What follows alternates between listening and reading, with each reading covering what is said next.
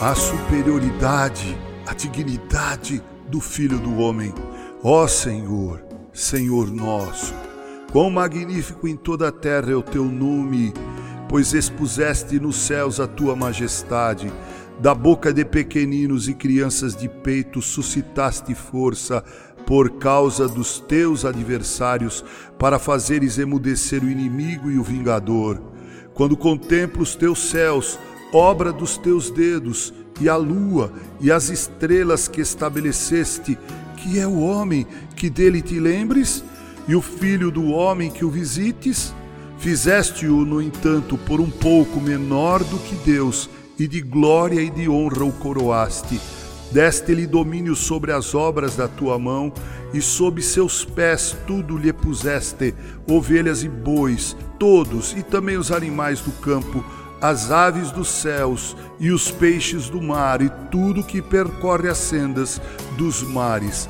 Ó Senhor, Senhor nosso, quão magnífico em toda a terra é o teu nome. Irmãos amados, somos a obra-prima da criação divina. A migração das aves é um exemplo da providência divina em favor de melhores condições de vida na terra. Se você é um daqueles que pensa que tudo é resultado do ocaso, de uma evolução das espécies, quero dizer a você que eu penso diferente. Eu penso que Deus criou todas as coisas e as fez cada uma com um propósito, pensando em todo o ecossistema e também pensando no homem, a obra-prima de sua criação. Calcula-se que uns 10 bilhões de pássaros se envolvam em voos migratórios. Aqui estão alguns exemplos notáveis. O maçarico do Alasca voa milhares de quilômetros sobre o Oceano Pacífico até as ilhas do Havaí. Um papa-figo de Baltimore foi reconhecido como tendo viajado até a América do Sul e retornado para a mesma árvore em Nova York.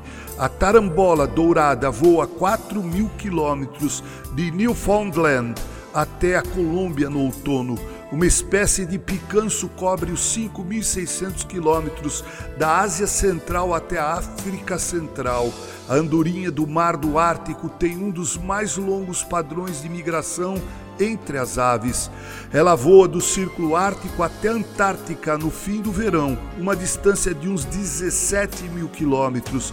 Retoma o voo da Antártica ao Ártico na primavera seguinte, gastando aproximadamente dois meses em cada viagem. Os pombos correios têm a capacidade de orientar-se em relação com o Sol e o ninho de origem mas em dias nublados utilizam células especiais em seus olhos, as quais são sensíveis ao campo magnético da Terra. Jeremias, o profeta, fala de vários outros tipos de aves com instintos migratórios. Diz ele: a cegonha, a rola, a andorinha e o grou sabem exatamente quando devem voar para outras terras por causa do inverno.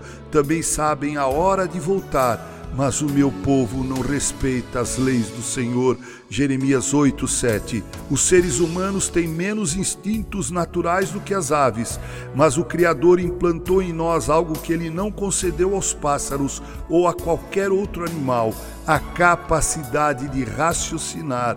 Os pássaros agem de forma como ficou acima descrita, por uma questão de instinto mas somente o ser humano pode agir baseado em seu poder de raciocinar.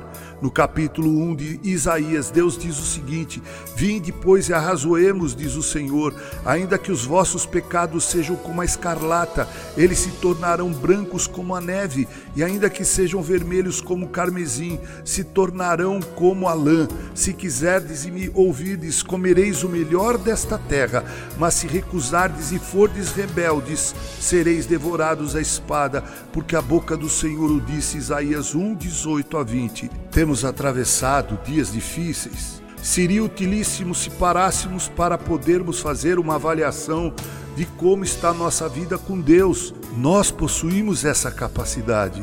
Nisso os homens são superiores aos outros animais.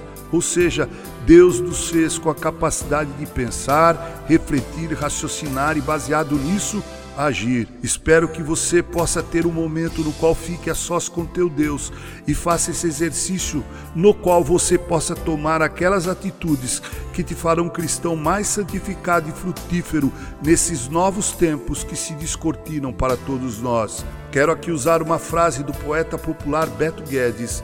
A lição sabemos de cor, só nos resta aprender.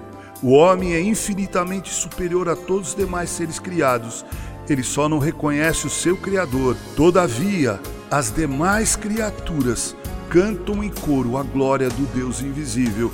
Que Deus nos abençoe e assim também nos guarde. Com carinho, Reverendo Mauro Sérgio Aiello.